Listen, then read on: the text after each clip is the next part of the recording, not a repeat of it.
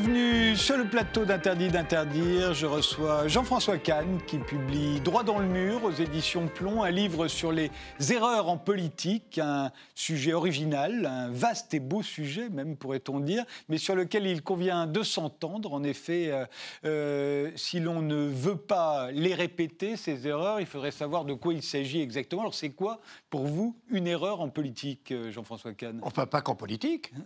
Oui, c'est vrai, une erreur, en général. Oui, parce que là, il y en a historiques, philosophiques. Non, une erreur, ou il y en a euh, des erreurs scientifiques, mmh. c'est celle qu'on paye le plus cher. oui, c'est sûr.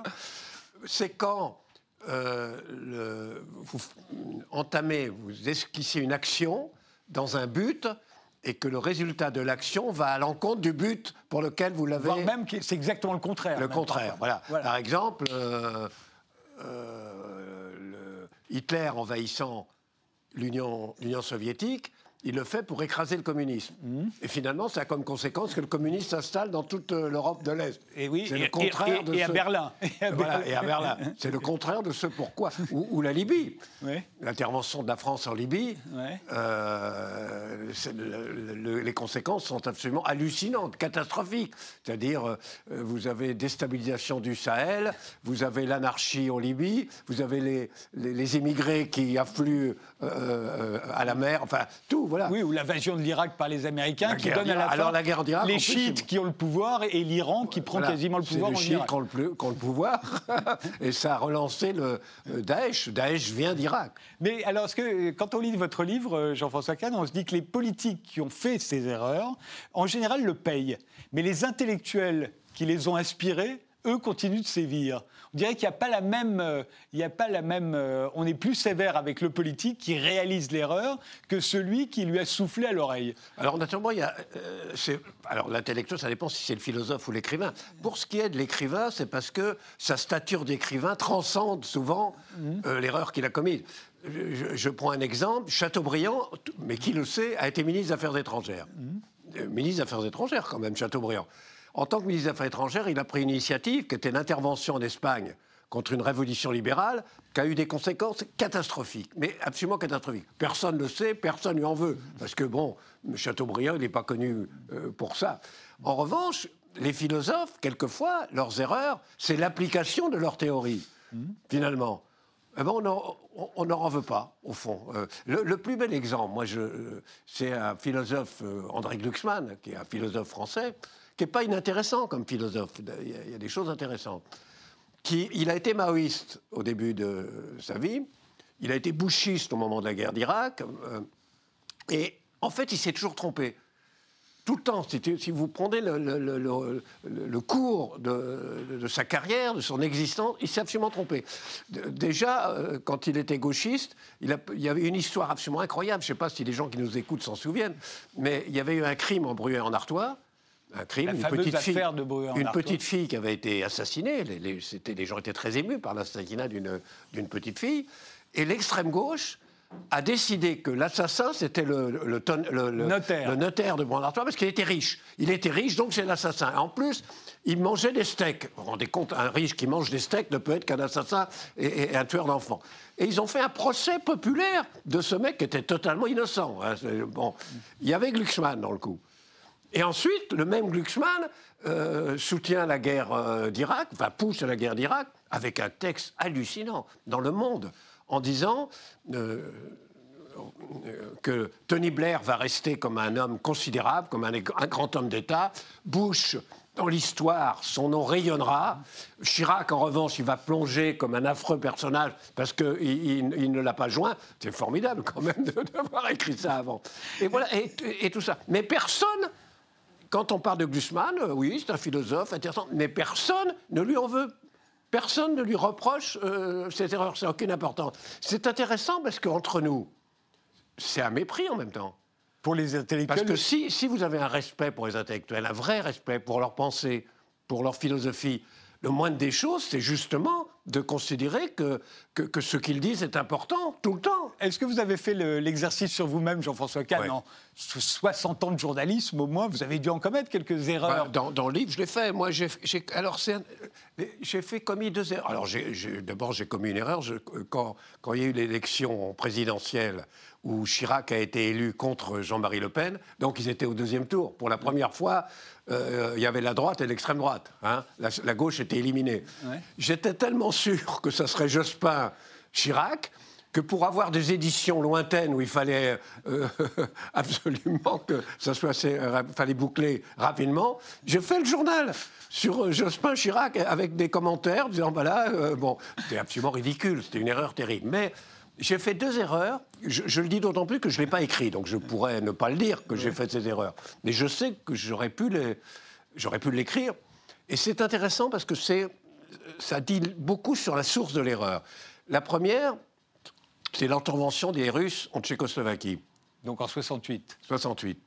J'ai longtemps pensé qu'ils n'interviendraient pas. Pourquoi? Parce que je vais à Karlovy Vary, en Tchécoslovaquie, et je vois Brezhnev qui embrasse Dubček, qu'il prend dans ses bras, il l'embrasse sur la bouche dit c'est pas possible, ils vont pas intervenir, euh, etc. C'est-à-dire que l'image m'a complètement dissimulé ce qui se cache derrière l'image. Il faut toujours se méfier de ça. Pour moi, se méfier de l'apparence et de l'image, c'est fondamental. L'autre cas, c'est avant la guerre des six jours, j'ai assisté aux, grandes manœuvres de l'armée égyptienne dans le Sinaï. Et alors, des grandes manœuvres, c'est formidable. D'abord, il n'y a pas d'ennemis, donc c'est peinard. Donc, vous avez les chars, euh, euh, les, commandos, les troupes d'élite, ils vont à l'assaut, ils hurlent. C'est impressionnant, forcément, il n'y a pas d'ennemis. Donc, vous, pensiez qu'ils allaient gagner? J'étais très impressionné. Et je me suis dit, bon, non, je pensais qu'Israël allait gagner, mais je pensais que ce serait très long comme guerre. Ça allait très, très long. Ça a duré six jours. Donc ça, c'est très important parce que une, beaucoup d'erreurs c'est le piège de l'apparence. Mais alors justement, aller au-delà de l'apparence.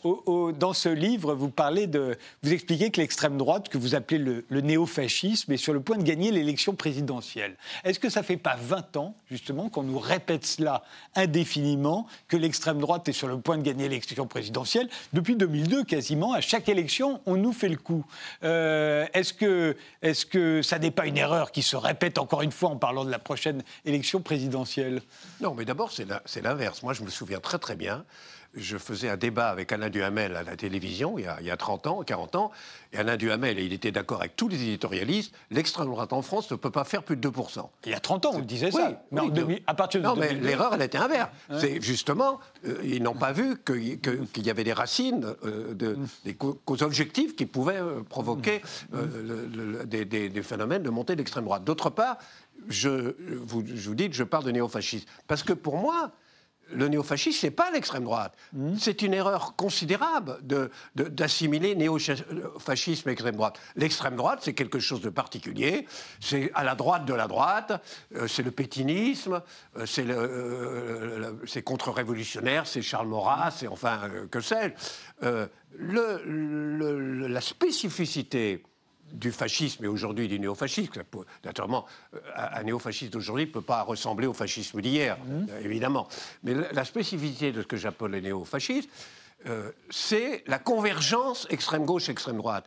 Il mmh. faut, toujours, le, quand en 24, c'est 22 ou 23 ou 24, Mussolini, il y a le congrès fasciste, la, la création du parti fasciste italien par Mussolini. Mussolini vient d'extrême gauche socialiste. Dans ce congrès, c'est extraordinaire, il faut l'étudier ce congrès. Vous avez euh, des anarcho-syndicalistes d'extrême gauche. Vous avez des représentants de ce qu'on appelait la gauche révolutionnaire. Et puis vous avez des réacs, en effet, vous avez des royalistes, vous avez des ultranationalistes euh, euh, qui se sont radicalisés pendant la guerre.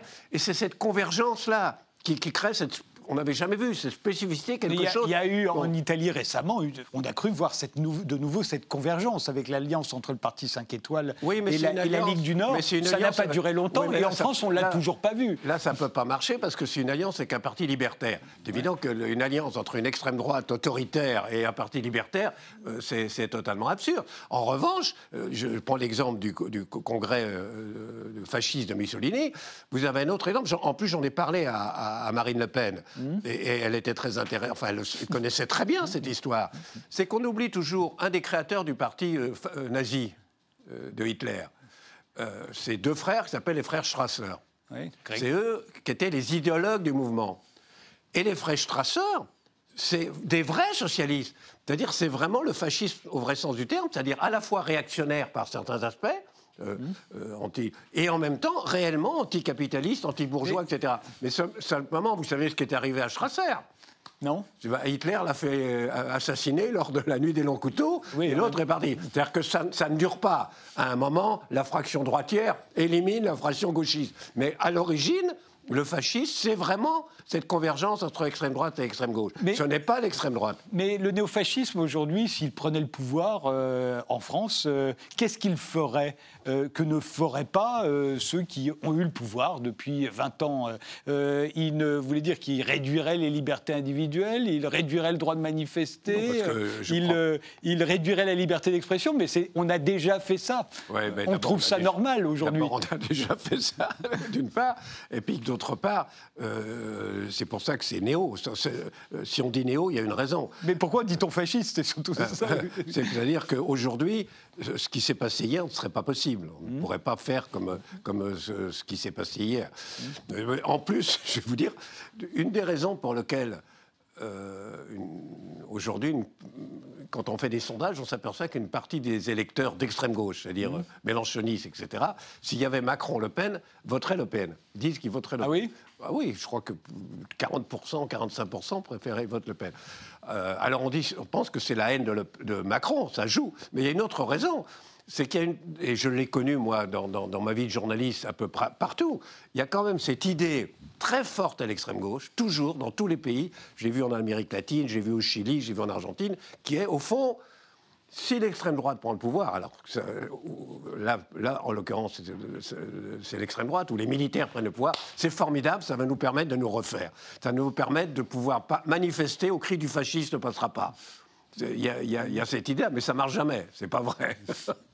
Euh, est-ce que ça n'est pas une erreur de dire qu'à chaque fois que le, peu importe comment on l'appelle, le néofascisme, euh, va prendre le pouvoir, qu'il peut gagner l'élection présidentielle. Non, j'ai dit qu'il peut gagner l'élection. Il peut gagner l'élection présidentielle. Est-ce que ça ne rend pas son vote attractif? C'est-à-dire qu'au fond, pendant un certain temps, quand on pensait qu'il n'avait aucune chance, on savait que voter pour le Front National de Jean-Marie Le Pen, par exemple, ça consistait finalement à ne voter pour rien, puisqu'il n'aurait jamais le pouvoir. À partir du moment où on lui dit, mais si, si, il peut gagner, et on n'arrête pas de lui dire ça tous les ans, tout, à chaque élection présidentielle, qu'ils peuvent gagner la prochaine fois, au fond, ça rend le, vote euh, D'abord, je ne suis pas d'accord avec constructif, vous. Ce, ce n'est pas exact de dire que tout le monde maintenant, tout le monde dit il peut gagner. D'abord, on ne le disait pas. On l'a dit en 2017, entre les deux tours, on sait très bien que c'était faux. Non, tout le monde savait que c'était pas possible. Ah ben oui, mais on l'a dit dans tous les journaux. Oh, oui, mais ça, c'était. Bon, c'est vraiment maintenant qu'on a l'impression, encore la majorité des gens ne pensent pas ça. Euh, mais ça, va dans les deux sens, parce que dire euh, que Marine Le Pen. Euh, d'abord, moi je dis. D'abord, je suis le seul à dire que c'est un néofascisme. Oui. je le dis pour la raison que je viens de vous dire, mmh. que parce que je pense qu'on fait une erreur d'identifier néofascisme et extrême droite, et que ce n'est pas mmh. l'extrême droite. Je fais une parenthèse, mais c'est incroyable. Quand Jean-Marie Le Pen euh, s'est retiré, enfin et que sa fille a pris euh, la, succession. Toute la presse, et en particulier la presse de gauche, a dit euh, tel, tel, père, tel fils, c'est la même chose, il n'y a rien de nouveau, etc. Or, ils n'ont pas compris qu'il y avait quelque chose de fondamentalement nouveau. Fondamentalement nouveau. C'est quoi? C'est que, et j'en ai parlé même avec elle, c'est qu'au fond, elle a compris quelque chose. C'est qu'il y avait deux courants qui traversent l'opinion, deux courants très forts, majoritaires. L'un, c'est le, rejet des, dégâts du néolibéralisme, du néocapitalisme. Hein, tout le, la justice, l'inégalité, etc. Et de l'autre, c'est le rejet, euh, le rejet de l'immigration et le rejet des excès, disons, sociétaux 68 arts. Or, jusqu'à présent, euh, l'un, un de ces courants, c'est porté par l'extrême gauche, euh, la dénonciation des excès du néocapitalisme. L'autre, c'est porté par la droite. Très bien. Il dit, bah, je prends les deux. C'est la première qui dit mais je prends les deux. C'est deux courants majoritaires, mais ça ne me dérange pas, je prends les deux, je fusionne. Je peux le dire autrement, et c'est pour ça que c'est évident qu'un parti, euh, pas d'extrême droite, mais, mais d'une certaine manière néofasciste, euh, peut gagner les élections. C'est qu'il est potentiellement majoritaire. Parce que qu'est-ce qu'il dit? Critique de la bourgeoisie, des, riches, des, des richards, de la société bourgeoise, des excès du capitalisme et du néolibéralisme, c'est majoritaire. Hein? Euh, critique euh, des dysfonctionnements de l'Europe, de ce qui ne marche pas dans l'Europe, euh, l'Europe normative, l'Europe chiante, etc., plus la condamnation des flux migratoires. C'est majoritaire. Euh, le, la dénonciation de la montée de l'insécurité, de, la délinquance, du crime, etc., c'est majoritaire. Et la dénonciation, comme je vous disais tout à l'heure, des excès 68 ans en matière sociétaux, etc., c'est quasiment majoritaire. Donc en vérité, euh, il faut bien comprendre une chose, c'est une forme de néofascisme qui ne donne pas son nom. Évidemment, s'il se dit néofasciste, ça ne marche pas. Aucun parti ne gagnera une élection. Ce que vous dites, c'est qu'au fond, ils ont déjà gagné le, avec des pancartes le pouvoir où il y a marqué néofasciste. Mais sur, sur, en, en mobilisant ces quatre créneaux-là, ces quatre créneaux potentiellement majoritaires, et si on ne comprend pas ça, on ne comprend rien. Et il faut vraiment que la gauche soit aveugle pour ne pas comprendre ça. Donc, en gros, ils ont déjà gagné le pouvoir culturel, d'après vous alors, euh, ils n'ont pas gagné le pouvoir culturel parce que pour le coup, le monde culturel n'est pas sur cette ligne-là. Mais Donc justement, ils n'ont pas gagné ça. Mais, mais, ces quatre thèmes vous dites, dont vous dites qu'ils sont aujourd'hui majoritaires, ça n'était pas le cas. J'ai dit qu'ils sont potentiellement, je pas, pas dit qu'ils sont potentiellement majoritaires. potentiellement majoritaires. Mais, encore une fois, pas si vous dites euh, parti néofasciste. Non, non, Là, ça ne marche pas. Mais, si vous dites, et ça c'est l'erreur, si vous vous appelez parti populiste, vous imaginez, voilà une erreur. Voilà une erreur gigantesque, énorme. Vous imaginez C'est-à-dire que tout, pour désigner le mal, hein, ce qu'on considère comme le mal, pour mobiliser contre le mal, comment on le qualifie? Comment on le qualifie? Populiste. On prend le mot où il y a le mot peuple. les mecs, ils ne pouvaient pas souhaiter, ils ne pouvaient pas arriver mieux. Le mot, où il y a le mot peuple. Les gens, ils entendent populaire, populiste, ils entendent populaire. Ils disent quoi, c'est mal d'être populaire? Euh, franchement, c'est mal. Après, on dit nationaux, c'est des nationaux populistes. -dire, comment, alors, je suis patriote et, populaire, mais c'est très bien, etc. Et alors, sans compter que, quand vous dites euh, Mélenchon est populiste, Le Pen est populiste, Bush est populiste, Chavez est populiste, euh, Castro est populiste, ça veut dire quoi? Quand tout le monde peut être populiste, c'est absurde. Or, cette utilisation paranoïaque, quasiment, de ce mot populiste pour désigner tout ce dont on ne veut pas, mais ça a été euh, une erreur, mais gigantesque. Et la preuve, la preuve, c'est que c'était disqualifiant normalement. On l'a fait pour disqualifier. Mais aujourd'hui, ils se réclament. Ils disent nous sommes populistes. Ils ont compris. Alors justement, euh, l'une des questions que vous posez dans ce livre, la question principale, c'est comment en est-on arrivé là, finalement? Et euh, parmi les... Et vous listez un peu toutes les erreurs qui ont non seulement été commises, mais qui ont été répétées. Parce qu'on ne veut pas les reconnaître, donc on les répète, ces erreurs-là. L'attaque de la Russie, c'est un bon exemple. Laquelle? Bah, euh, Napoléon ah a fait cette erreur et, Hitler l'a répété. Hitler l'a de la même euh, manière. Nous, on se, fait, on se fait bananer au Vietnam, les Américains, on ne reconnaît pas que c'est une erreur, les Américains la répètent. et euh, alors vous, vous, vous, revenez sur le référendum de Maastricht. Vous dites que là, il y a vraiment le divorce entre les médias, les grands médias à l'époque, enfin à l'époque il n'y a que des grands médias, euh, qui sont à 90% en faveur du oui à Maastricht, et de la population, puisque plus de la moitié des électeurs, eux, vont voter pour le non.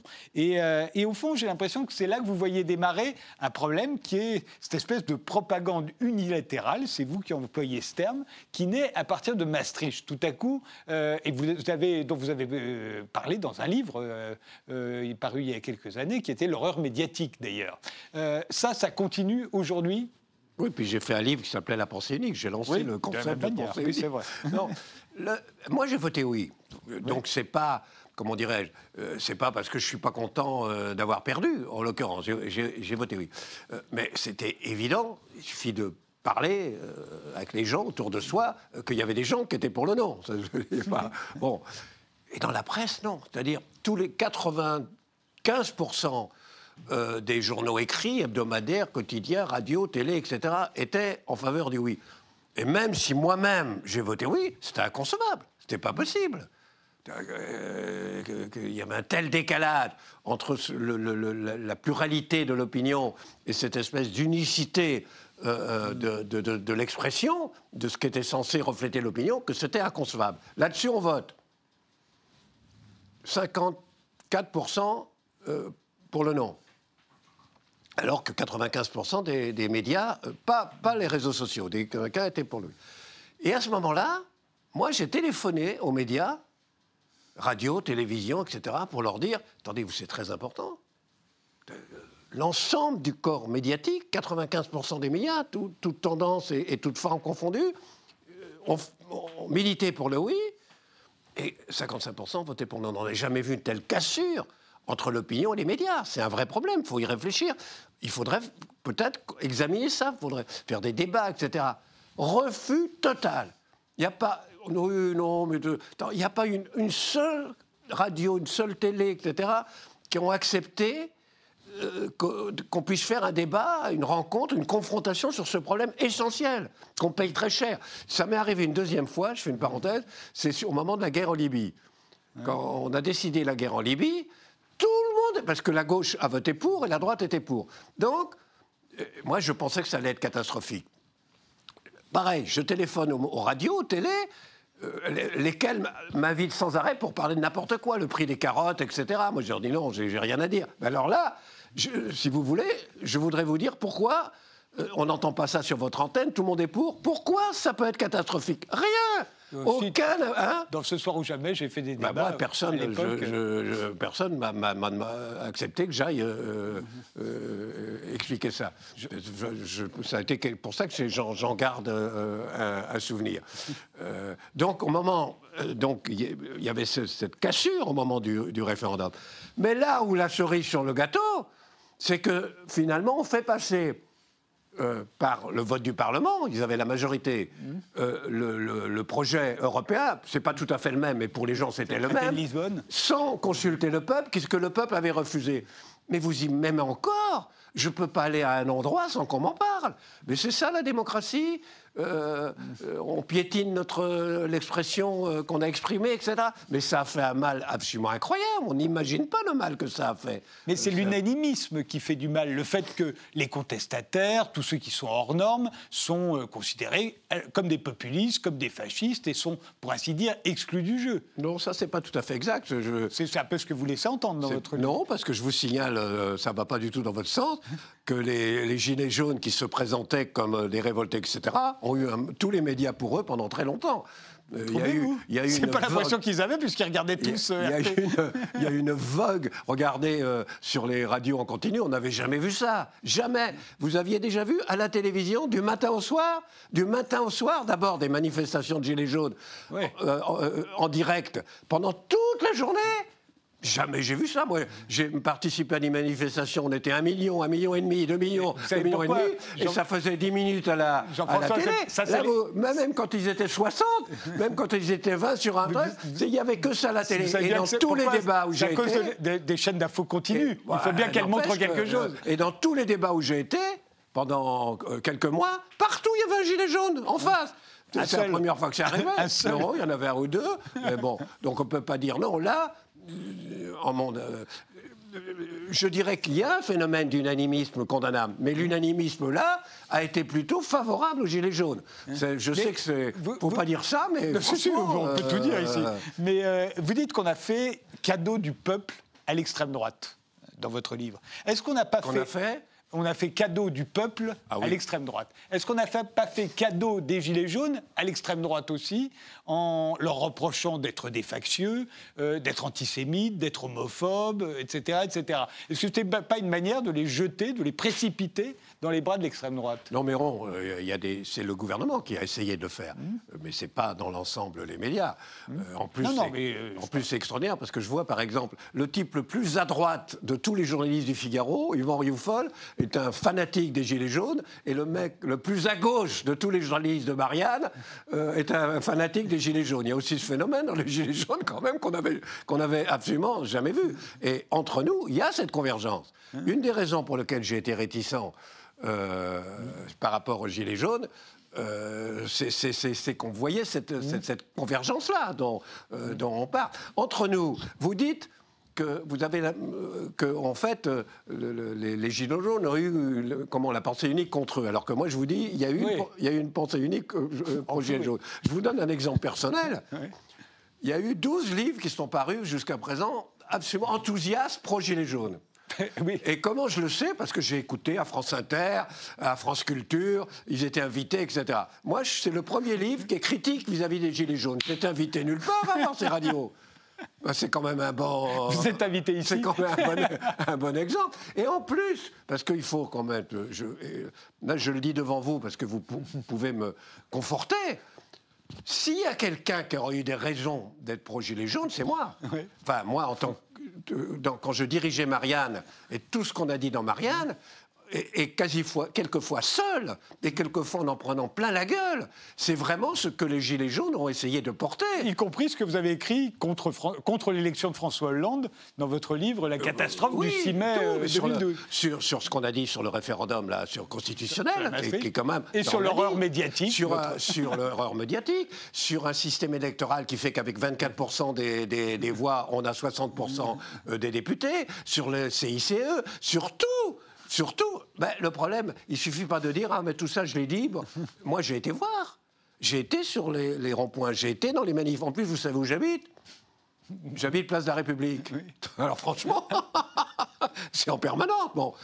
Et, bon, ben, je, sais que ça va pas plaire ce que je dis, mais, mais j'ai été effaré souvent par, par, ce que j'ai vu et entendu. Absolument. Ne croyez pas que je vous censure, mais c'est le moment où on fait une pause et on se retrouve juste après avec Jean-François Kahn.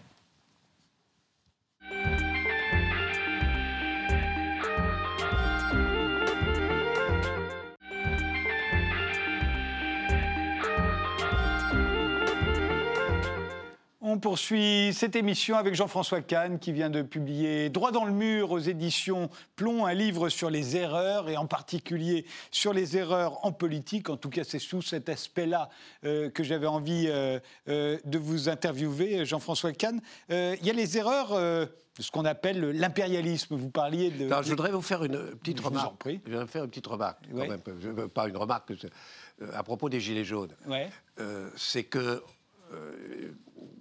Marine Le Pen, elle a eu raison de soutenir les Gilets jaunes, elle en a profité. Mmh. à tout point de vue, je pense que j'aurais été à sa place, j'aurais fait comme elle. Mais enfin, je suis pas à sa place.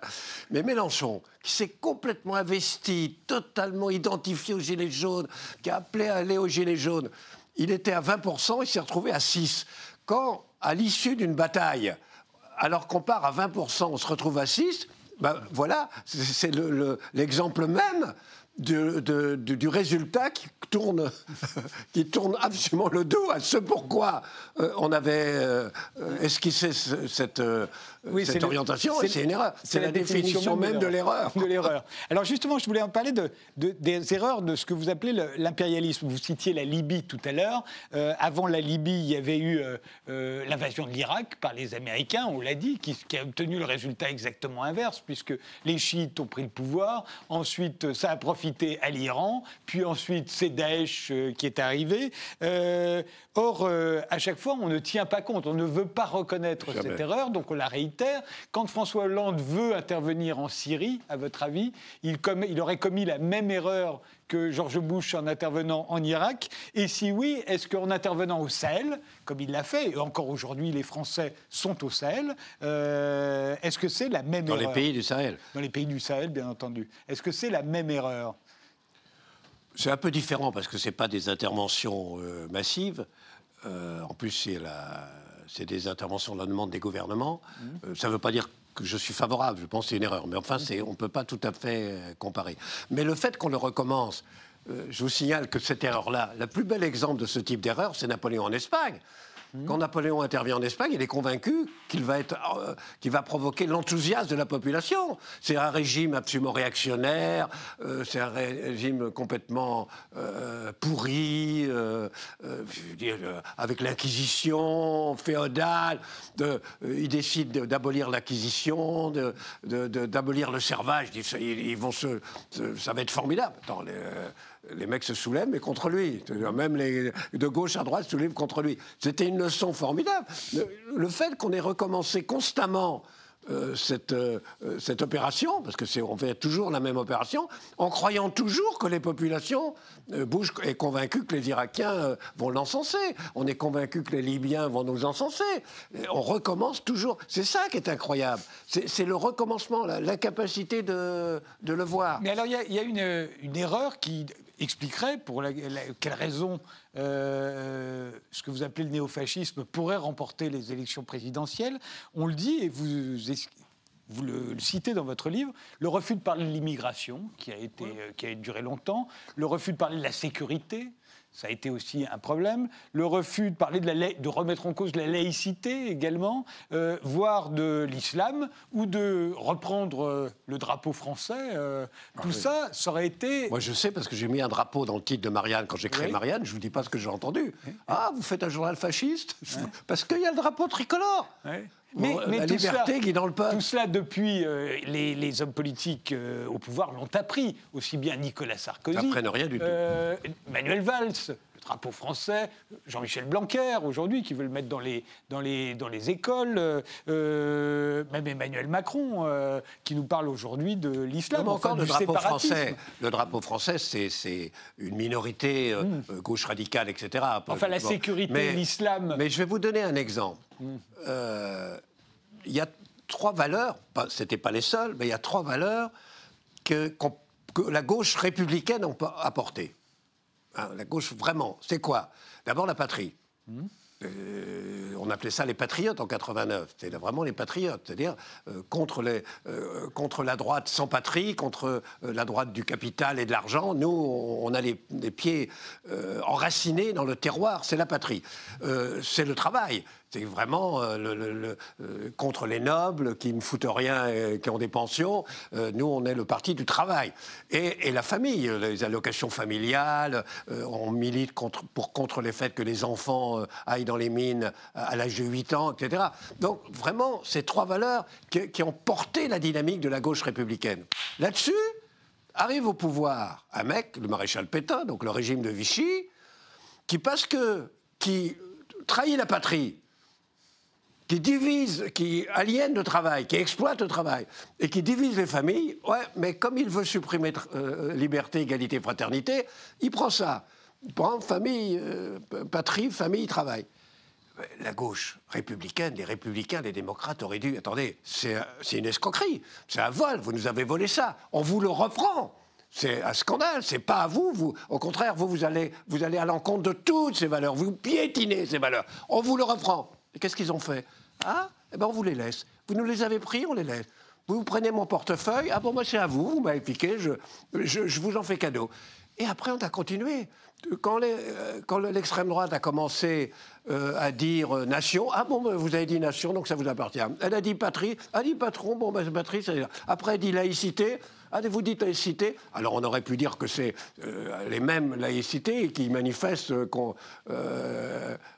contre tout le PMA, etc. Non, la laïcité, ah bon, non, non, vous la Il suffit que l'extrême droite, ou que supposer l'extrême droite, mettre son doigt sur une valeur Monsieur, c'est à vous. Vous y avez touché On n'y touche pas, c'est à vous. C'est le truc le plus dingue qu'on puisse imaginer. Donc, peu à peu, tout est passé, la patrie, la nation, etc. Il reste quoi après? Ça, c'est. si, euh, peut-être l'erreur des erreurs, c'est quand même aussi celle-là. Est-ce que la, social-démocratie, euh, elle aussi, elle a renoncé à beaucoup de choses euh, Vous lui si on en est arrivé là aujourd'hui, euh, c'est aussi la faute des sociodémocrates. Bah parce que la social-démocratie, comment elle s'est créée, la social-démocratie? Euh, Elle s'est créée à partir de 1920, enfin, euh, la césure. Entre les communistes et les socialistes. Hein Entre les communistes et les socialistes. Oui. Alors, les communistes se sont ralliés à la dictature bolchevique. Bon. Mmh. Mais les sociodémocrates, il faut dire qu'ils portaient un lourd fardeau, parce que derrière Jaurès, euh, il s'était opposé à, la guerre. Euh, et dire on fera, la, guerre, on fera la, grève générale, mobilisation des peuples pour empêcher ce carnage. Et non seulement ils n'ont pas fait de grève générale, non seulement ils ne sont pas mobilisés, mais ils ont participé au gouvernement euh, d'union nationale pour faire la guerre et pousser à la guerre. Donc ça, c'est quelque chose qui a pesé sur la social-démocratie. Hein. Mmh. Mais, mais, on sait aussi que la social-démocratie, pendant tout le XXe siècle, ça a représenté quelque chose. C'était une façon de tempérer, de limiter les effets du marché et du capitalisme, surtout du, du marché. À la limite, la social-démocratie pouvait accepter le capitalisme, mais elle euh, circonscrivait les zones que le marché pouvait non, pénétrer. Aujourd'hui, ça n'est plus le cas. La social-démocratie a porté sans doute, c'est sans doute le courant qui a apporté le plus à la société d'aujourd'hui. Elle a contribué à l'humanisation du capitalisme, elle a, contribué à, un certain nombre de, progrès sociétaux, économiques, sociaux. C'est absolument incontestable. Avec simplement le, double langage, le fait que sa pratique ne correspondait pas totalement à son langage. Jusqu'au bout, la pratique était d'un anticapitalisme effréné et, la, et, le discours, euh, la pratique était réformiste. Bon. Mais elle a apporté beaucoup de choses. Ce qui s'est passé, en particulier pour la, France, c'est que euh, ses, opposants, les opposants, euh, lui reprochaient, son quand il y a eu la, la vague néolibérale, son archaïsme en disant euh, ouais, vous, êtes, euh, vous restez attaché à des vieilles lunes, le socialisme, l'étatisme, etc. Regardez quand même euh, le, le, match, les marchés déchaînés, il se passe quelque chose, une dynamique, ça change, ça bouleverse, etc. Vous n'êtes pas moderne, etc. Et, et à la fin, ils ont été complètement stressés par ça. Oui, on n'est pas moderne, etc.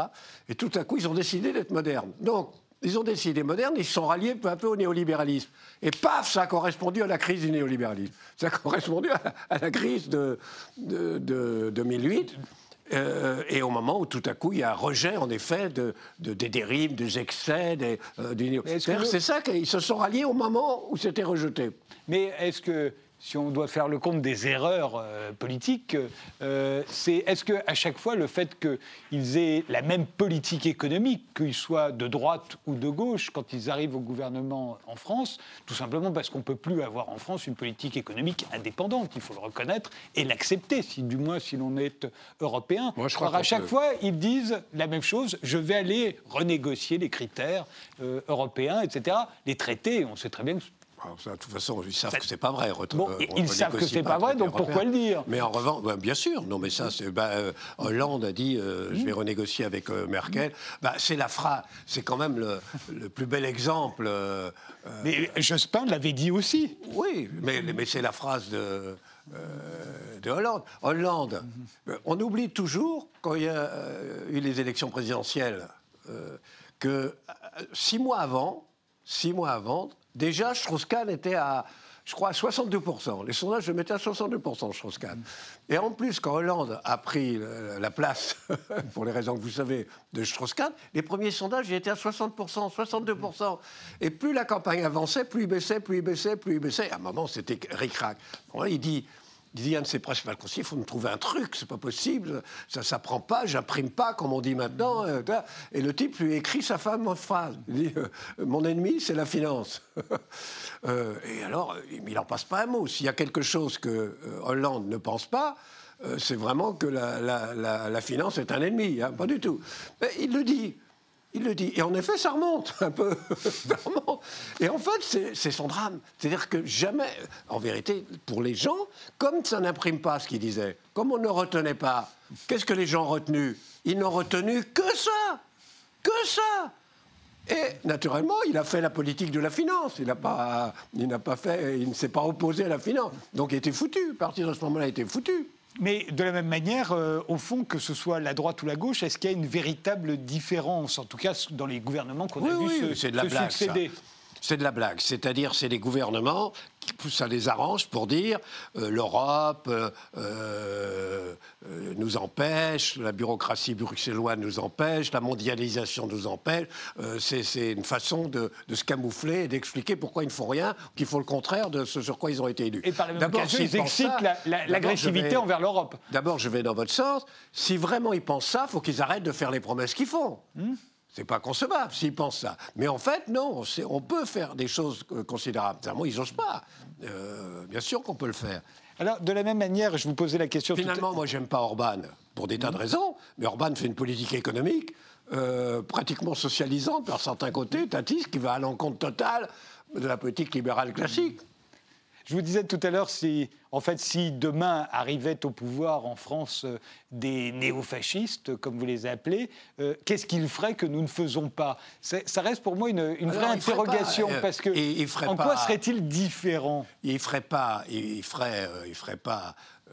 parce que c'est plus possible et c'est pour ça qu'on dit néo. Ça n'arriverait plus en botte avec des, avec des uniformes. Alors, d'abord, Mussolini n'a jamais dit dans son programme qu'il allait euh, installer une dictature. Hein. Ça ne mhm. faisait pas partie de son programme. Et, on oublie toujours Hitler, quand je ne veux pas du tout, la comparaison serait euh, absurde et odieux, mhm. mais quand Hitler euh, gagne, fait 44% des voix, 40, ou 42, enfin quand, il a fait 44%, mais il, avait baissé quand il arrivé au pouvoir. Il fait, dans le, dans le premier gouvernement, qu'il, dans son premier gouvernement, eh ben, il y a deux ministres nazis. Tous les autres, c'est la droite euh, conservatrice, la droite libérale, etc. Et il ne dissout pas les partis. Il le fait très vite après, mais c'est jamais dans leur programme. Alors je ne veux pas dire par là que si Marine Le Pen était au pouvoir, elle, appliquerait la dictature. Je pense que ce n'est pas possible. En revanche, euh, elle ferait un certain nombre de choses qui fait que, contrairement à ce que l'extrême gauche croit, euh, ça serait populaire. Mmh. Mais... Elle ferait, elle, ferait réellement une politique euh, anti-immigration euh, extrêmement dure, extrêmement dure. Elle ferait une politique sécuritaire extrêmement dure. Peut-être qu'au bout de, plusieurs années après, on le payerait très cher, mais sur le moment, on l'a bien vu en Italie. Mmh. Euh, bien vu en Italie. Sur le moment, évidemment, ça consoliderait sa, base électorale. Est-ce que euh, depuis euh, un certain nombre d'années déjà, on, réduit les libertés individuelles dans un pays comme la France Est-ce que ça fait partie des erreurs politiques que l'on répéterait, dans le sens où, en faisant cela, on prépare la population a accepté le fait que par nécessité, parfois, il faut bien réduire les libertés individuelles. Ça nous choquera moins le jour où on les réduira drastiquement, puisqu'on les a reniées petit à petit, un peu chaque Mais enfin, on peut, on peut pas dire aujourd'hui on peut pas dire aujourd'hui qu'en France, on réduit considérablement les non, libertés. Pas considérablement. On les a réduits petit à petit, un peu, tout le temps. Pas Vous ne trouvez pas? Pas exagérer. Euh, je crois qu'il ne faut pas exagérer euh, sur la, la réduction des libertés individuelles. Non, je crois qu'il euh, y a beaucoup de problèmes. On a vraiment, mais c'est pas le. Euh, D'ailleurs, si vous interrogez les gens, leur impression, c'est plutôt le laxisme que la restriction des libertés individuelles. Ils auraient, plutôt tendance à dire qu'il y en a trop. Mais François Sureau, par exemple, dans ses livres, ne cesse de dénoncer. J'ai lu son livre, c'est pas convaincant. Vous n'êtes pas convaincu par cet aspect C'est une espèce de. Euh, comment, un peu de logomochie d'avocat. Euh, mmh. pour un avocat, on réduit toujours les libertés individuelles. C'est pas faux. par définition. Et le, le fait de qu'on ait réduit la liberté d'expression aussi, c'est ce que disent aussi, et les avocats, et pas seulement les avocats. Mais attendez, il ne faut pas dire ça à moi. J'ai un âge très avancé. Je suis né sous Clémenceau, comme vous le savez. non. Et alors, euh, et, euh, j'ai été journaliste euh, au début des années 60, hein, dans, dans, plusieurs journaux. Vous imaginez pas ce que c'était.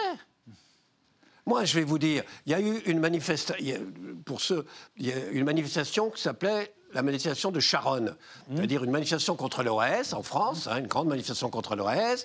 Euh, la police est intervenue, il y a eu neuf morts. Neuf morts. Euh, les gens ne disaient pas on est en dictature, c'est le fascisme. Là, neuf morts quand même. Une manifestation extrêmement. J'y étais, j'ai couvert cette manifestation qui était extrêmement pacifique. Pacifique, neuf morts. Très bien. Le lendemain matin, j'arrive au journal dans lequel je travaillais. Et quand même, j'avais vécu quelque chose de violent. J'attendais qu'on me demande de faire l'article. Est-ce que je vais avoir euh, une demi-page, un quart de page, un titre? Bon, on me demande rien. Rien. Donc je m'approche du directeur de la rédaction, qui était au téléphone. Et tout à coup, je comprends qu'il est au téléphone avec le ministère de l'Intérieur qui lui dicte le récit de la manifestation. À moi, on ne me demande rien et on va publier le récit de la manifestation du ministère de l'Intérieur. Ce sera inconcevable. Euh, un, petit peu avant, en 61, il y avait une manifestation d'Algériens contre le couvre-feu. Il y a eu combien? On ne saura jamais. 50 morts, 60 morts qu'on a retrouvés pendus dans les bois, etc. Je l'ai su. On m'a montré des photos. Elie Kagan, un photographe, des photos. On m'a montré des photos on n'a pas pu, mais je n'ai même pas pu faire en sorte qu'il y ait deux lignes là-dessus. Les gens ne le savaient pas. Vous, Donc, vous prêchez un convaincu. Je pense effectivement que sous Général de Gaulle, on était dans une démocratie qu'on euh, qualifierait aujourd'hui d'autoritaire. C'était pire avant. C'était une démocratie autoritaire. C'est comme ça qu'on l'appellerait aujourd'hui. Mais néanmoins, après, il y a eu la gauche, il y a eu Mitterrand, et puis tout s'est semble-t-il, d'après ce qu'on a toujours dit, tout s'est ouvert, tout s'est libéralisé, même déjà sous, sous Valéry Giscard d'Estaing, ah et puis de plus en plus ensuite. On dit, par ailleurs, qu'aujourd'hui, ce serait l'inverse. C'est-à-dire qu'on voit de plus en plus moins de liberté d'expression, moins le droit de manifester, etc. etc. je me posais, je me posais la question de savoir si, vous étiez d'accord avec cette analyse. dire qu'il y a moins de, Mais je ne le dis pas, on le dit. Il y, a moins de droit de manifester. Euh, je vous ai, je vous ai dit, j'habite place de la République. Il ne faut pas me dire ça à moi. C'est tous les jours. J'ai même eu une fois trois manifestations dans la journée, dont une manifestation de sourds-muets. C'est la seule qui ne faisait pas de bruit.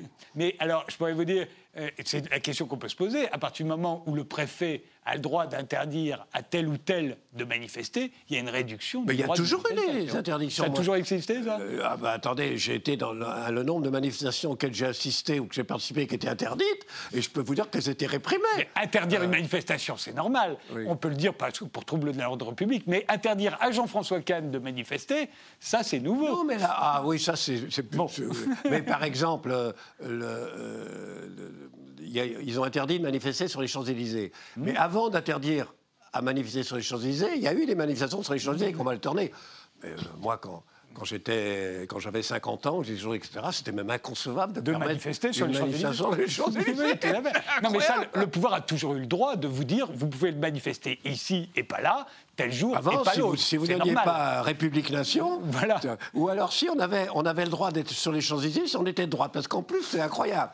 La droite a le droit aux Champs-Élysées, la gauche a la République Mais Nation. Tout ça, la, question que je me pose, c'est. C'est d'ailleurs le bon côté des Gilets jaunes, c'est que pour une fois, on a une manifestation contestataire et avec des gauchistes, on a pu aller sur les Champs-Élysées. Mais la question que je me pose, c'est est-ce que ce ne sont pas des erreurs, là vraiment au sens où vous l'entendez, c'est-à-dire euh, ça va provoquer l'effet inverse de ce qu'on pourrait, euh, de ce qu'on pouvait espérer. Quand on voit par exemple Jérôme Rodriguez, euh, un des leaders des Gilets jaunes, enfin un des porte-parole des Gilets jaunes, arrêté hier à Lille alors qu'il est en train de déjeuner au restaurant, est-ce que ça, ça fait pas partie des erreurs?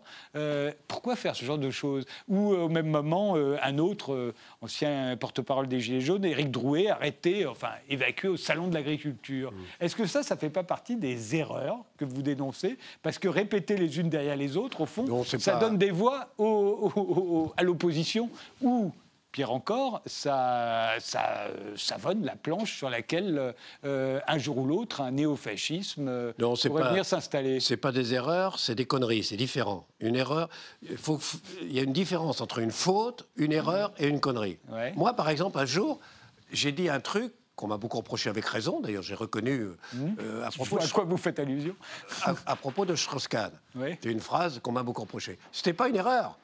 C'était une connerie. Mmh. C'est différent. Ce n'est pas une erreur, parce qu'en vérité, euh, que Strauss-Kahn considérait que c'était euh, euh, l'utinage domestique, c'est comme ça qu'il le considérait. Donc quand je l'ai dit, ce n'était pas une erreur. Mais c'était une connerie de le dire comme ça. Bon, il y a une, et ça, c'est des conneries, ce n'est pas des erreurs. Mais une connerie aussi, on peut la payer. Hein. oui, quand on refait l'histoire de la Révolution française, on dit, à un moment, on fait la part des fautes et des erreurs, justement. Alors, c'est autre chose. Erreur, les fautes, c'est, par exemple, euh, quand euh, la politique antisémite d'Hitler. Hmm. C'est une faute, c'est une faute énorme.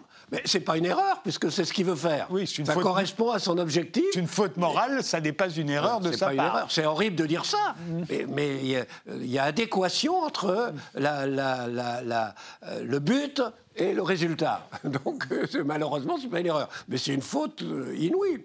Qu'est-ce qu'il faudrait, euh, Jean-François Kahn, pour inverser euh, ce cours de l'histoire qui vous semble un peu inexorable euh, aujourd'hui?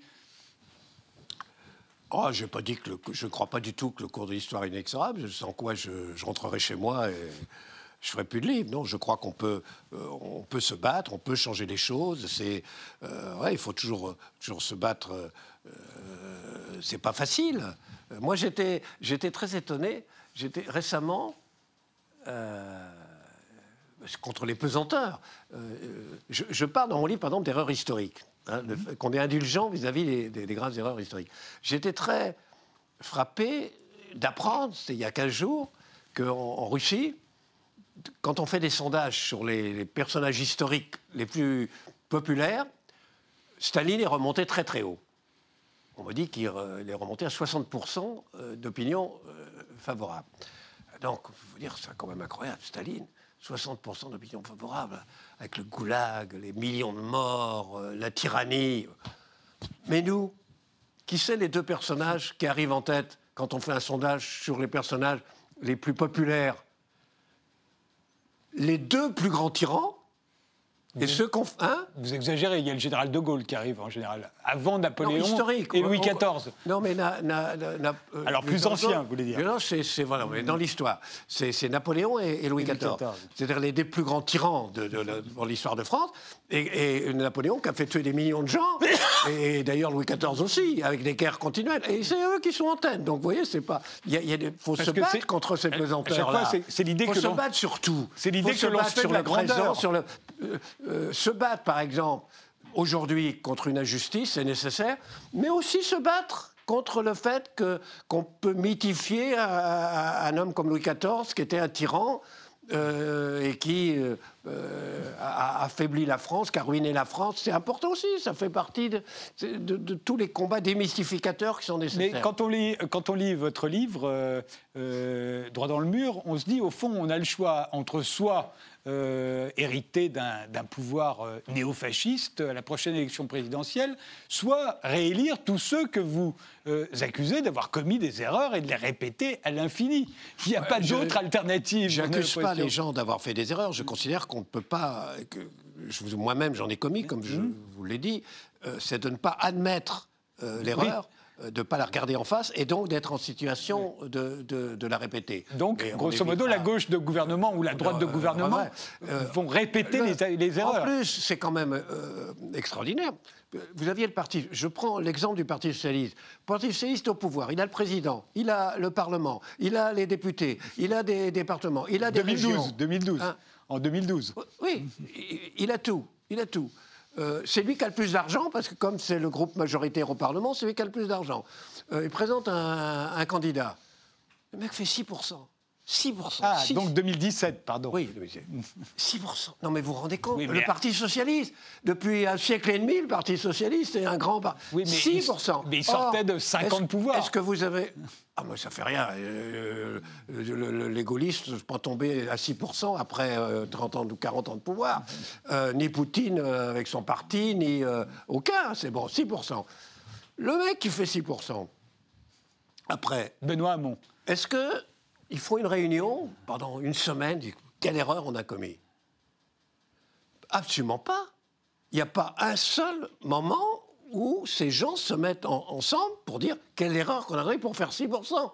Non seulement ça, mais ils sont d'une arrogance terrible. C'est eux qui donnent le leçon, c'est eux qui attaquent, c'est eux qui condamnent, c'est eux qui, regardent de haut.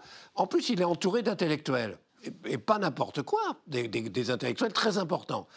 Ces intellectuels-là, il n'y en a pas un seul qui a dit peut-être qu'on a commis des erreurs. C'est nous qui l'avons, influencé, qui l'avons conseillé, qui lui ont, euh, montré une direction. Est-ce que vous en avez entendu un? Non seulement ça, mais vous ne trouvez pas un numéro du journal Le Monde ou Libération, etc., sans que ces gens-là font des pétitions pour nous dire tout ce qu'il faut penser, tout ce qu'il faut faire, où il faut aller, et avec une arrogance euh, absolument terrible. Euh, c'est quand même saisissant. Merci Jean-François Kahn euh, d'avoir participé à cette émission. Droit dans le mur, c'est le titre de votre nouveau livre qui vient de paraître aux éditions Plomb.